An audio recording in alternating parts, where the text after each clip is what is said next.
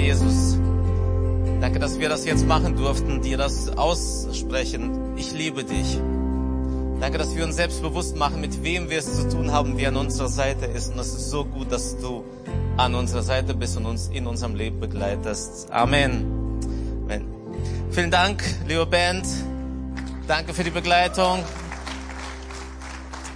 Und apropos Danke, ich will es mir nicht nehmen lassen. Wir hatten hier die letzten drei Tage eine Veranstaltung. Wir waren einer der Übertragungsorte für den Willow Creek Leitungskongress, der in äh, Leipzig stattgefunden hat und waren mit 50 Mitarbeitern hier in drei Tagen unterwegs. Äh, es, ich schaffe es nicht alle aufzuzählen, aber ich möchte gerne den verantwortlichen Teamleitern Danke sagen. Liebe Julia, vielen Dank fürs Cafissimo. Ja. Eddie, Eddie, danke für die Technik und alles, was da drumherum war. Angelika sitzt gerade am Beamer, sie hat Eventmanagement gemacht, sie hat das ganze Ding hier geschmissen. Angelika, danke dir. Danke auch an Anja vom Welcome Team, die ist jetzt gerade in Urlaub. Äh, hoffentlich sehen Sie online zu. Liebe Anja, vielen Dank für das Welcome Team und alles, was damit zu tun hat. Und Andy Gens für äh, Aufnahmeleitung, für die ganzen Abläufe. Und ja, Andi Gens Applaus.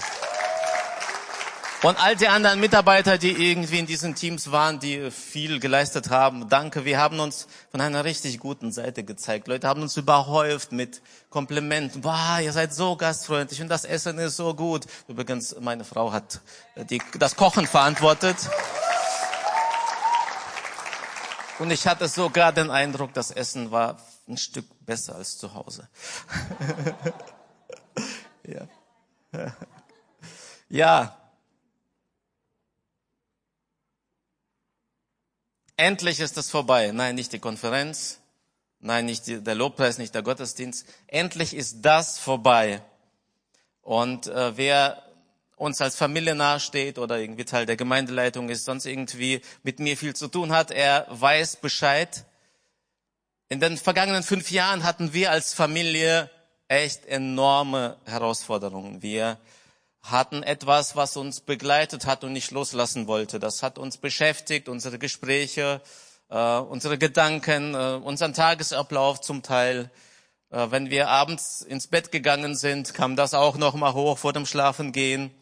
Und ähm, die gute Nachricht ist, jetzt seit etwa einem Monat ist das Ganze vorbei und es ist erledigt, es ist geschafft. Ja, äh, ihr fragt euch, was, was, was denn? Das, was uns so beschäftigt hat, haben wir aus unserer alten Heimat mitgebracht. Und ich möchte diese Geschichte dazu gebrauchen, um A zu zeigen, wie gut Gott ist, wie es sich lohnt, mit ihm zu gehen, auf ihn zu vertrauen. Aber diese Geschichte aus unserer Vergangenheit, die so viel Einfluss auf unseren Alltag hatte, möchte ich auch dazu gebrauchen, um etwas anzukündigen, nämlich ein Projekt, das wir als Kirche machen wollen ab Ende September. Wir werden gemeinsam einen Kurs durchgehen, der Keys to Freedom heißt, Schlüssel zur Freiheit. Und der äh, Kurs soll uns dabei helfen, kurz anzuhalten und auf unser Leben zu schauen kurz anzuhalten und diesen Kaugummi oder dieses Klebrige, in das wir hineingetreten sind am Kröpke, als wir bei Ferry ein Eis gekauft haben, bei Giovanni L. Äh, Michael hat das in der Einleitung gesagt, einfach mal nicht weiterzulaufen und, und spüren, wie das uns nervt, wie das klebt, sondern kurz Halt zu machen und an das Ding ranzugehen, damit wir wieder gut durchs Leben gehen können. Äh, dieser Kurs soll dabei helfen, nach hinten zu schauen und Erlebtes nachzuarbeiten. Da, wo es sein muss, nachzujustieren, uns neu auszurichten auf das Heute und damit auch ein Stück weit auf das Morgen, auf die Zukunft. Und deshalb nenne ich die heutige Predigt der Einfluss von gestern auf heute. Also Überraschung, das, was du gestern erlebt hast und vorgestern und früher, hat irgendeinen Einfluss auf das Heute. Es war das Jahr 2016. Als Familie haben wir die Entscheidung getroffen, unsere Zelte in Landstuhl in der Pfalz abzubrechen, alles abzubauen und nach Hannover zu ziehen. Das bedeutete nicht nur Kündigung von Jobs, Abschied von Freunde und Gemeinde und so weiter, sondern es bedeutete auch unser geliebtes Eigenheim, das wir zuvor 15 Jahre lang in Eigenleistung modernisiert, renoviert haben, zu verkaufen.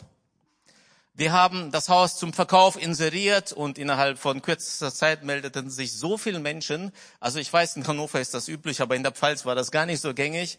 Und äh, wir haben schnell einen Käufer gefunden, eine junge Familie.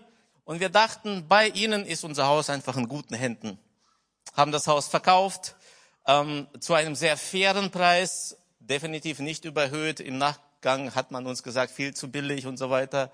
Aber dennoch, es hat gut geklappt. Wir haben das Haus verkauft, unseren Baukredit abbezahlt und es blieb sogar noch übrig, Geld übrig, so dass uns der Umzug nach Hannover, die Einrichtung hier einfach erleichtert wurde. Wir dachten, wow, einfach klasse. Gott segnet. Wir haben uns für ihn entschieden. Er segnet uns. Wir ziehen nach Hannover. Hammer. Doch die Freude dauerte nicht lange.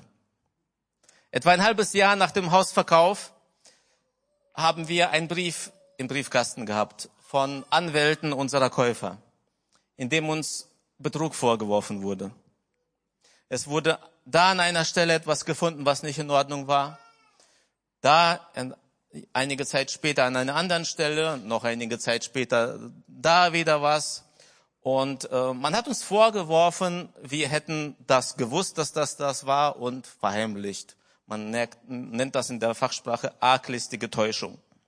Es folgte ein Gutachtertermin nach dem anderen. Immer wieder zurück nach Landstuhl, hm, knapp 500 Kilometer hin, Gutachtertermin, wieder zurück. Und alle Gutachten,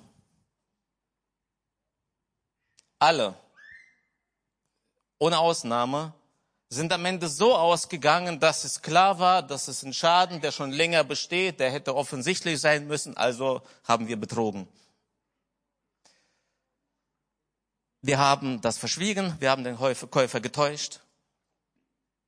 Ich weiß nicht, wie es dir damit geht, wenn man dich mit so etwas konfrontiert und äh, wissenschaftlich nach allen Maßstäben auch bewiesen wird, dass das so ist.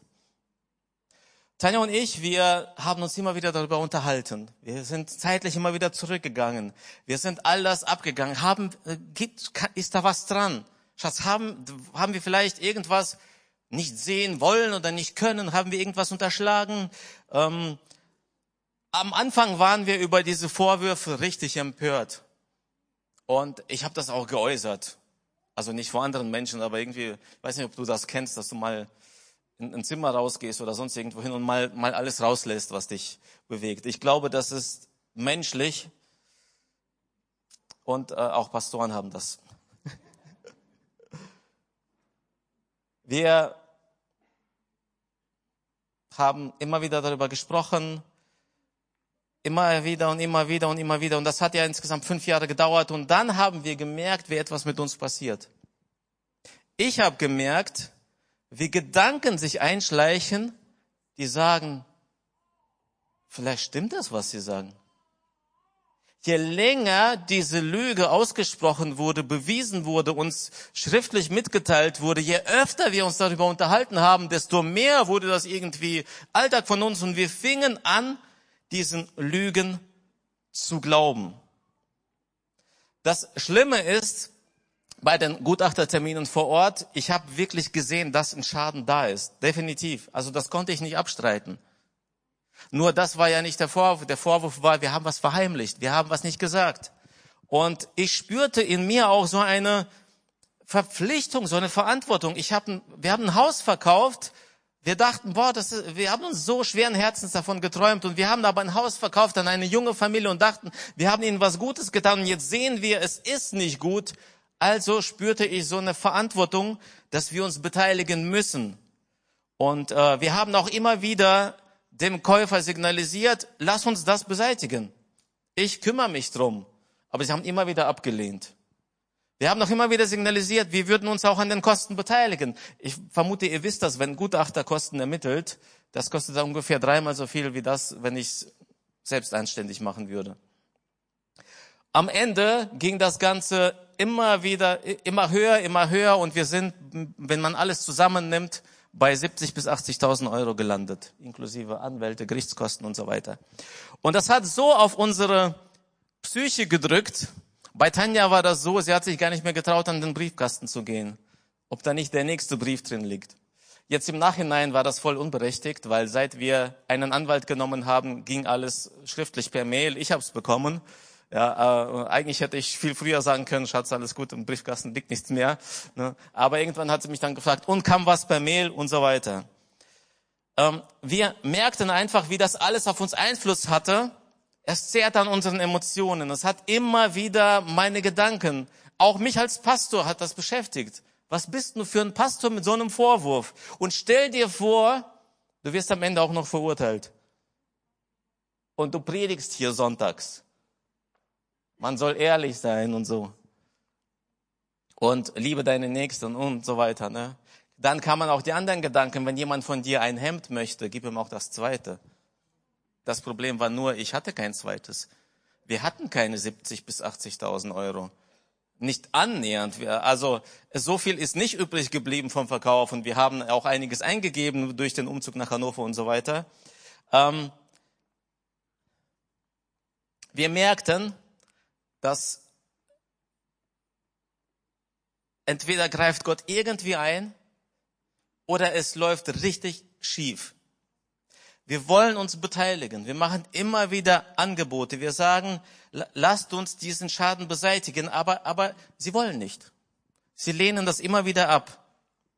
Dann fingen wir an, Wege zu gehen, mit dem Anwalt zu sprechen. Wie machen wir das jetzt? Es wird wahrscheinlich zu einem Prozess kommen, weil wir uns nicht einigen können. Wir sind mit Tanja alles durchgegangen. Wir haben alle Freunde angerufen. Äh, Gott sei Dank war vorher unser Haus so ähnlich wie ein Bahnhof. Es waren ganz viele Menschen bei uns zu Hause. Wir haben mindestens ein bis zweimal Besuch pro Woche gehabt.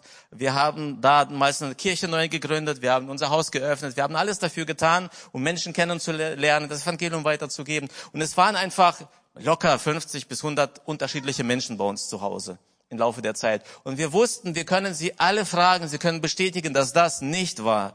Äh, wir haben das Haus, als wir es renoviert haben vor dem Verkauf, mit vielen Helfern renoviert. Und auch die bin ich gedanklich durchgegangen. Ich habe sie angerufen, hey, kannst du dich erinnern? Würdest du das bestätigen, wenn es zu einem Verfahren kommt und so weiter. Also wir haben uns gut vorbereitet und fühlten uns richtig gut sogar, zeitweise, wenn es zu einem Prozess kommt, dass wir von der Beschuldigung freigesprochen werden. Und zeitgleich dachte ich, aber wenn wir diesen Prozess gewinnen sollten, mein Anwalt sagte, es ist unwahrscheinlich, sehr unwahrscheinlich, aber wir hofften auf Gott. Wenn wir gewinnen sollten, fühle ich mich immer noch schlecht, weil es ist ein Schaden da.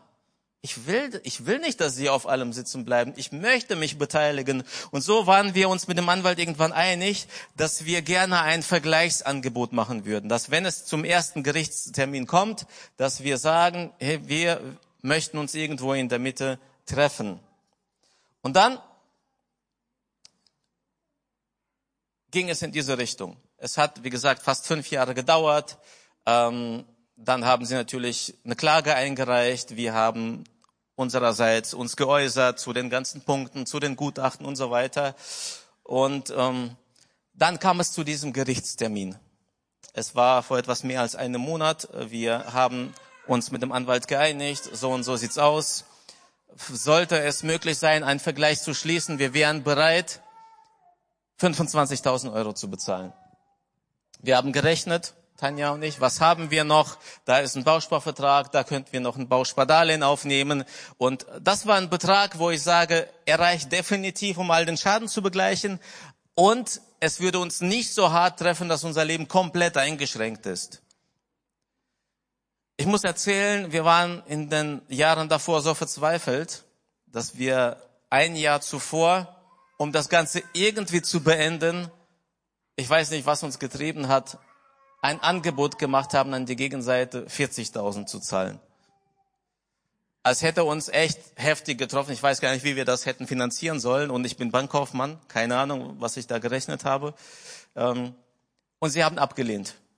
Sie waren sich ihrer Sache so sicher, und jetzt fahren wir zu diesem Gerichtstermin und ich sage, äh, wir sind uns einig, okay, 25 sind wir bereit. Und ich denke, das geht nicht. Die haben 40 abgelehnt. Wir sollen sich auf 25 einigen. Und dann ist es soweit, die Richterin kommt rein, liest das Ganze vor. Sie hat sich vorher alles angesehen, die Gutachten, äh, die Stellungnahme des Klägers, unsere Stellungnahme. Und sie sagt, für mich sieht die Situation so aus. Bei diesen Punkten haben die Kläger gute Chancen zu gewinnen. Und bei diesen Punkten sehe ich die Chancen eher auf der Seite der Beklagten. Deshalb schlage ich vor, einen Vergleich zu schließen. Irgendwie hat sich das schon gut angehört. Unser Anwalt dreht sich und lächelt und sagt, ja, wir sind bereit, 25.000 Euro anzubieten, um einen Vergleich zu schließen. Und äh, ich, ich schaue, die, die Kläger sitzen gegenüber, haben ihr kleines Kind dabei. Ne, er ist bei der Feuerwehr. Ne. Es fühlt sich alles so irgendwie so komisch an. Wir sind die Bösen und da ist eine junge Familie und so. Und ich merke, wie ihnen das überhaupt nicht gefällt, was die Richterin sagt. Die ziehen sich zurück. Es dauert eine Zeit lang und dann kommen sie wieder rein. Wir beten natürlich innerlich. Gott, kannst du das irgendwie beenden? Wir können nicht mehr. Und wir würden gerne verhindern, dass jetzt ein Prozess gestartet wird, dass alle Zeugen vorgeladen werden, dass wir hin und her fahren müssen und am Ende wissen wir nicht, wie es ausgeht. Man sagt, vor Gericht und auf hoher See ist man in Gottes Hand. Und gemeint ist eigentlich damit, du weißt nie, wie es endet. Ich habe aber diesen Spruch genommen für mich und habe gesagt, das ist das Beste, in Gottes Hand zu sein. Ja? Wir wussten also nicht, wie es ausgeht und dann kommen sie rein nach einer Besprechung und sagen, ja, wir nehmen das Vergleichsangebot an. Für uns war das ein Riesenerfolg. Ich weiß, ihr klatscht jetzt gerade nicht so, weil es sind 25.000.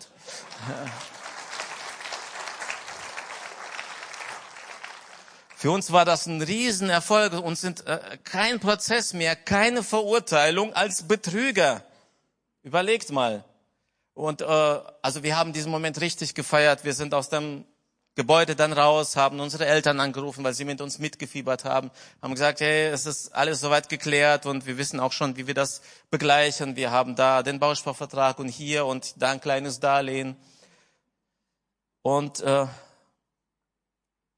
immer in diesen fünf Jahren, egal mit wem ich mich unterhalten habe, also die, die das gehört haben, die können das bestätigen, habe ich gesagt, völlig egal, wie das ausgeht. Ob wir verlieren, nicht verlieren, verurteilt werden, nur arglistige Täuschung oder sogar Betrug, verurteilter Straftäter, der Pastor, heftig. Ne? Äh, ob das jetzt bei 20 oder bei 80.000 landet, ich, ich habe gesagt, egal wie, ich glaube daran, dass Gott uns da durchhilft. Ich glaube, dass wir, egal was kommt, wir schaffen das mit Gottes Hilfe. Und nun hat es gut ausgesehen, und dann passierte Folgendes. Wir waren dann noch in der alten Heimat, haben Freunde getroffen und so, und am nächsten Morgen klingelt das Handy meine Mama ist dran, und Papa nebendran. Und sie sagen, hey, du hast ja, ja, ist ja gut gelaufen, ihr habt uns erzählt, wie ihr das lösen wollt. Bitte kündigt eure Bausparverträge nicht. Und bitte nehmt auch kein Darlehen auf. Wir möchten das gerne für euch bezahlen.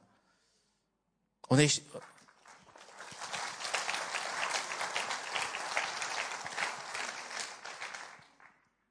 ich, ich war in diesem Moment wie sprachlos es irgendwie, also ich habe auch gemerkt, wie schwer es mir fällt, Gnade anzunehmen, Geschenk anzunehmen. Das war, schaut mal, am Ende geht's so aus, dass wir auch noch die Kosten übernommen bekommen. Und dann, jetzt, ist, jetzt kommt eine echt spannende Sache. Also mich hat sie im Nachhinein richtig genervt. Ich spüre in diesem Moment, wie statt Freude Anklage in mir hochkommt. Und ungefähr lautet sie so, ha, na klar schaffst du das alles mit Gottes Hilfe. Kostet dich ja gar nichts am Ende. Hast auch noch den Eltern Geld aus der Tasche gezogen. Schaut mal, Gott tut so ein Wunder, er lenkt die Dinge für uns und anstatt dankbar zu sein, kommt jetzt wieder das schlechte Gewissen. Ich weiß nicht, wie es dir geht, aber ich bin dankbar, dass ich in diesem Moment einen Lieblingssatz habe. Denn ich weiß, wo diese Gedanken herkommen. Und mein Lieblingssatz lautet, geh hinter mich, Satan. Der ist nicht von mir, der ist aus der Bibel. Und vielleicht ist das der Satz heute, den du nach Hause mitnimmst. Geh hinter mich, Satan. Er soll da hingehen, wo er hingehört. Und ich habe mir bewusst angefangen, einfach diese Zeit zu nehmen, Gott dafür zu danken, dass er einfach Gutes tut. Es ist also etwas in unserer Vergangenheit passiert, das Einfluss auf unseren Alltag hat, auf das Heute. Und ich glaube, so etwas Ähnliches in den unterschiedlichsten Formen passiert jedem von uns. Vielleicht nicht so krass, nicht so heftig, nicht so teuer, nicht so zermürbend oder zum Teil heftiger. wisst ihr, in diesen fünf Jahren sind Dinge in unserem Umfeld passiert. Ich hoffe, ich darf das jetzt einfach nur sagen. Familie Cornelissen hat eine richtig schwere Zeit durchgemacht und sie haben ihren Sohn verloren, der knapp ein Jahr alt war. Ähm, ich war dabei im Krankenhaus bis zu seiner letzten Minute. Ich kann mich an diese Nacht noch gut erinnern. Und in diesem Moment habe ich immer wieder, in diesen Momenten habe ich zu Gott gesagt, was sind 80.000? Da sollen sie uns verurteilen. Guck mal, was Menschen um mich herum erleben. Wie heftig das ist, was sie durchmachen müssen. Sie würden 500.000 Euro Kredit aufnehmen, nur um ihren Sohn irgendwie zu retten. Ich hoffe, dass ich jetzt nicht einfach nur irgendwelche Wunden nochmal aufkratze, aber wisst ihr, es hat mir immer wieder geholfen in dieser Zeit, wenn ich am Leid der Menschen nah dran war, äh, wieder Ordnung zu bringen in mein Denken und zu sagen, aber das ist wichtig und das ist weniger wichtig. Und es gibt Dinge, die so nah sind, die, die so zermürbend sein können, da ist dein Ding noch entspannt. Das hat mir Trost gegeben. Und ich glaube, überhaupt, wenn wir anfangen, für andere Menschen da zu sein, ihr Leid zu teilen, werden wir merken, wie unser eigenes Leid gelindert wird dadurch, wie, wie, wie Gott wie mit seiner Hand einfach drüber streichelt. Und ich glaube, ihr spürt schon, dass jetzt alles nicht im Skript steht, dass Gott da gerade auch etwas tut. Ich glaube, dass hier nicht wenige Menschen sind, die einfach zu kämpfen haben, die Leid haben, die körperlich Erkrankungen haben oder die Dinge aus ihrer Vergangenheit einfach mitschleppen, die sie richtig runterziehen und nicht loslassen wollen. Diese Geschichte, die ich heute erzählt habe, die soll einerseits zeigen, Gott ist gut, es lohnt sich auf Gott zu vertrauen und er hat ein gutes Ende, in welcher Form auch immer.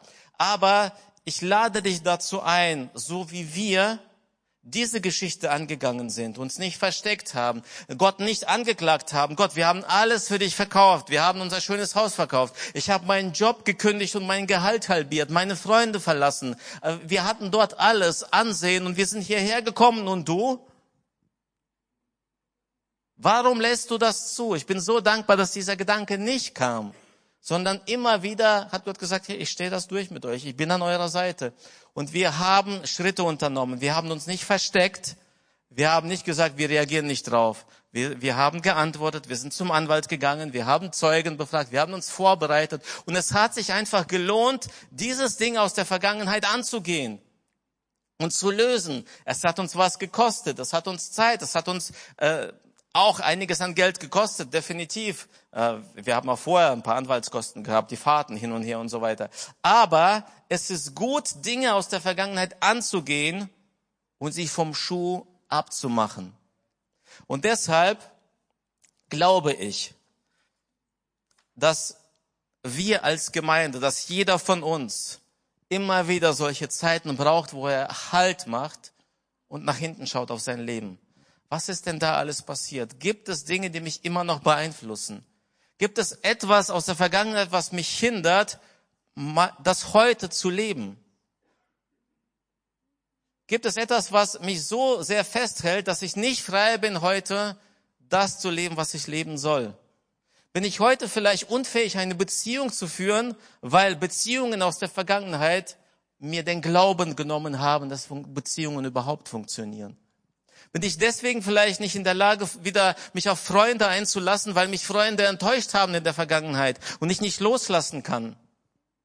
Habe ich vielleicht deshalb keinen Job, weil ich mich nicht mehr traue, mich zu bewerben, weil ich schon 46 Absagen hatte? Ich möchte uns als Gemeinde dazu ermutigen, heute eine Entscheidung zu treffen. Ich will noch einmal Halt machen und zurückschauen.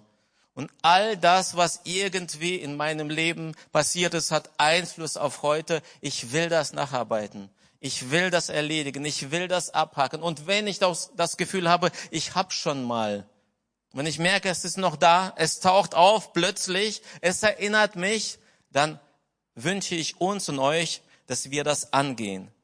Und da aber die Themen der Vergangenheit so vielfältig sind, ist es gut, Hilfe zu haben. Und wir haben uns für diesen Kurs Keys, Keys to Freedom, ich sage immer spaßeshalber Kiss to Freedom. Es ist, es ist wie so ein Kuss Gottes, ja, der uns in die Freiheit bringt. Keys to Freedom heißt Schlüssel zur Freiheit. Wir haben uns für diesen Kurs entschieden, weil er verschiedene Themen angeht. Das sind acht Themen, acht Wochen, in denen wir arbeiten möchten. Und dieser Kurs soll uns dabei unterstützen, all das anzugehen, zu bearbeiten, zu erledigen, Freiheit zu erleben. Die Themen des Kurses sind Gottes Stimme wahrnehmen. Oh, wie sehr ich mir das wünsche, dass jeder, der hier im Saal ist, sagen kann, klar nehme ich Gottes Stimme wahr. Ich höre regelmäßig, wie er mir antwortet im Gebet. Aber ich höre immer wieder von Menschen, die zu uns gehören, die unsere Gottesdienste besuchen, ich habe das Gefühl, Gott reagiert gar nicht. Wir werden uns in dieser Zeit sehr darauf fokussieren und äh, ich, ich verspreche dir, wenn du dich darauf einlässt, in diesen acht Wochen, dass du am Ende überrascht sein wirst, wie viel Gott dir sagt. Du wirst das mitnehmen. Der Kurs ist so gemacht, dass du das immer wieder aufschreibst, dass du das festhältst, dass du merkst, wow, Gott antwortet wirklich durch verschiedene Situationen, durch Menschen, durch die Bibel, durch eine Stimme, die ich wirklich höre und so weiter. Das zweite Thema ist Verbundenheit zu Christus und mit Christus und Hingabe zu Christus. Drittes Thema ist, erneuere deine Gedanken. Immer wieder das gleiche Thema. Und ich habe auch schon ein paar Mal gepredigt in diesen fünf Jahren darüber und habe gemerkt, wie doch sehr ich das brauche. Nächstes Thema, die Verletzungen unseres Lebens heilen. Und die haben alle mehr oder weniger. Nächstes Thema, Generationsmuster brechen. Oder lass uns das Gewohnheiten nennen die Autorität in Jesus anwenden und Thema, das zum Schluss kommt, Freiheit ein Leben lang. Alle Details zum Kurs, wie das stattfinden wird, wie wir das machen. Äh, wir haben das schon mal in einer Team Night vorgestellt, wo alle Mitarbeiter zusammen waren und wir werden in den nächsten drei Wochen jeden Sonntag das ankündigen, erklären. Heute ist Thomas Schmidt dran, er wird erklären, was das mit unseren Live-Groups zu tun hat. Und die Wochen darauf werden die Mutschmanns auf der Bühne sein, die Gattmanns, glaube ich, auch, die das Ganze mit verantworten, die das äh, leiten sollen. Es wird eine richtig gute Zeit. Und ich möchte dich jetzt, wenn wir gleich ins Gebet kommen, dazu ermutigen, eine Entscheidung zu treffen und zu sagen, ich will da dabei sein. Ich will in diesen acht Wochen mich selbst darauf einlassen und ich öffne mich dafür, das mit anderen Menschen zu teilen. Ich will nicht so viel verraten, der Rest kommt später. Wir kommen jetzt zum Schluss und ich lade uns zum Gebet ein. Ich lade dich zum Gebet ein, mich auch. Wenn du jetzt eine Entscheidung treffen möchtest und sagst, ja, ich bin bereit, mein Leben nochmal anzuschauen, meine Vergangenheit nochmal anzugehen, hab keine Angst, dass es dich überfordert. Hab keine Angst, dass du nicht stark genug bist, nicht gut genug, nicht, nicht, nicht schlau genug, wie auch immer. Vielleicht denkst du, boah, da muss ich ja vielleicht dem einen oder anderen vergeben, ich muss loslassen. Müsste das oder das angehen, das schaffe ich irgendwie nicht. Ich möchte dir heute ein paar Bibelstellen zum Schluss mitgeben, die dir zeigen, dass es geht. Und du kannst gerne schon die Augen schließen. Wir gehen schon so langsam fließend ins Gebet. In Johannes 15, 12 sagt Jesus, das ist mein Gebot, dass ihr einander liebt, wie ich euch geliebt habe.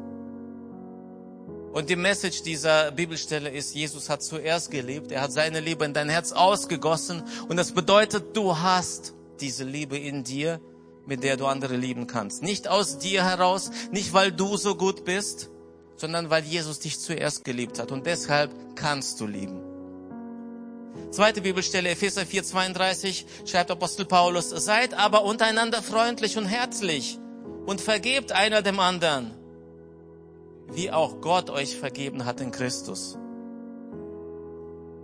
Wenn du glaubst, du schaffst es nicht, freundlich zu sein, du schaffst es nicht zu vergeben, hör zu, was hier steht. Gott hat dir vergeben. Er hat Vergebung in dein Herz ausgegossen und deshalb ist sie da drin.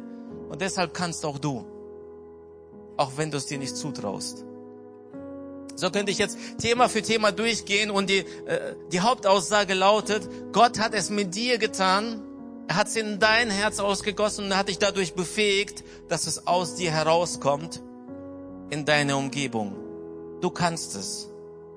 Weißt du, wir als Christen sind verrückt genug zu glauben, dass Gott Jesus aus den Toten auferweckt hat. Aber manchmal fehlt uns der Glaube, dass ich in der Lage bin zu vergeben. Eine letzte Bibelstelle, bevor wir beten ist Epheser 1, 18 bis 20. ich bete, das ist das Gebet für Paulus und das ist mein Gebet für uns. Eröffne uns die Augen des Herzens, damit wir erkennen, was für eine Hoffnung Gott uns gegeben hat, als er uns berief. Was für ein reiches und wunderbares Erbe er für die bereithält, die zu seinem heiligen Volk gehören, für uns. Und mit was für einer überwältigend großen Kraft er unter uns, den Glaubenden, am Werk ist. Und jetzt kommt es. Es ist dieselbe gewaltige Stärke, mit der er am Werk war, als er Christus auferweckt hat. Boah, mit dieser Kraft wirkt er an uns, in uns, in meinem Leben, in deinem Leben. Ich möchte jetzt mit dir gemeinsam beten, wenn du sagst, ja, ich, ich will mich heute dafür entscheiden, mein Leben anzugehen. Und ich glaube, dass Jesus mir die Kraft gibt. Ich bete jetzt gerne für dich. Du musst keine Hand heben, trifft das diese Entscheidung für dich persönlich. Du kannst sitzen bleiben, du kannst aufstehen, was dir gerade durch den Kopf geht und sprich gerade über diese Dinge mit Jesus. In einem Psalm sagte David, durchforsche mich Gott. Durchforsche mich Gott, prüfe meine Gedanken, hilf mir. Und Jesus, ich bete, dass du uns jetzt als Elim Hannover und alle, die zu uns gehören, alle unsere Gäste, die erst zum ersten Mal da sind, Dauergäste, all die, die du hierher geführt hast, Jesus, ich bete, dass du uns jetzt ganz sanft sagst, komm, lass uns, lass uns das gemeinsam machen. Es lohnt sich, diesen Kaugummi vom Schuh abzumachen weil er klebt. Immer wieder erinnert mich daran, ich bin daneben getappt. Jesus, so viele Dinge sind in unserer Vergangenheit passiert, ob wir schuld sind oder nicht, ob wir was verbockt haben oder uns was angetan wurde. Jesus, ich bete, dass heute Entscheidungen getroffen werden, in den nächsten Wochen das anzugehen, uns zu dir zu bringen, loszulassen, zu vergeben, zu versöhnen, nach vorne zu blicken. Danke dir, Jesus. Und ich möchte noch eine Einladung aussprechen. Das ist meine Lieblingseinladung. Äh, wenn ich ehrlich sein soll, ich warte die ganze Predigt darauf. Weil das ist der Höhepunkt. Weißt du, wenn du heute da bist und sagst, das hört sich gut an. Ich habe auch schon ein paar Mal versucht, mein Leben in Ordnung zu bringen und Dinge anzugehen, aber ich bin irgendwie immer wieder daran gescheitert. Ich habe, ich war nicht gut genug, ich war nicht stark genug, nicht standhaft genug. Ich habe dann nachgelassen. Ich habe heute eine gute Nachricht für dich. Du musst es gar nicht aus deiner eigenen Kraft heraus tun, denn Jesus ist der, der dir zusagt, es mit dir zu tun. Jesus ist der, der dir zusagt, dir Kraft dafür zu geben, dass dein Leben wieder neue Richtung bekommt dass dein Leben wieder lebenswert wird, dass du Freude am Leben hast. Und ich möchte dich heute dazu einladen, zu diesem Jesus Ja zu sagen und zu sagen, ja Jesus, ich will das mit dir. Ich lade dich in mein Leben ein. Komm, komm und äh, fang mein Leben neu an. Jesus kann auf den krummen Zeilen deines Lebens eine neue Geschichte schreiben. Er kann gerade schreiben. Es spielt für ihn keine Rolle, wo du herkommst und was du erlebt hast. Es ist für ihn das Wichtigste, dass du sagst, ja, ich will. Er wird niemals eindringen. Er wird es nie mit Gewalt tun. Er steht heute vor deiner Tür und klopft einfach ganz leise. Und ich möchte dich fragen, ob du heute auftun möchtest. Wenn du heute da bist, wir würden gerne als Gemeinde für dich beten und sagst, ja, ich will mein Leben Jesus geben und mit ihm gemeinsam will ich mein Leben angehen, dann würden wir gerne mit dir beten. Gib uns einfach ein deutliches Handzeichen und wir beten für dich. Bist du heute hier? Lass mich gerne deine Hand sehen. Bist du da? Dankeschön. Ist noch jemand da? Ja. Dankeschön. Noch jemand? Vielen Dank. Danke. Dankeschön. Es ist auch eine Einladung an alle, die vielleicht mit Jesus unterwegs waren und irgendwie die Kurve nicht gekriegt haben und Enttäuschung erlebt haben und Jesus verlassen haben oder die Beziehung zu ihm. Es ist eine Einladung, wieder zurückzukommen, Jesus wieder anzunehmen. Also wenn auch du da bist, dann auch herzliche Einladung an dich. Ja, wer möchte zurück zu Jesus heute? Sagen, ja, ich will wieder mit dir unterwegs sein. Dankeschön. Dankeschön. Noch jemand? Dankeschön. Danke. Würde gerne beten und euch dabei unterstützen. Ich bete vor und die ganze Gemeinde betet mit euch zusammen mit, okay? Jesus Christus, ich öffne dir die Tür Ich, ich öffne sie weit. Komm hinein in mein Haus. Komm in mein Leben und fülle den Raum. Ich will jetzt mit dir leben. Ich gebe auf. Nicht mehr ich selbst. Du sollst jetzt mein Herr sein. Nimm mich an die Hand, Jesus, und führe mich in eine neue Richtung. Danke, dass du mich annimmst. Danke, dass du mir vergibst. Ich bin jetzt dein und ich fange jetzt neu an. Amen. Herzlichen Glückwunsch. Herzlichen Glückwunsch. Willkommen zu Hause.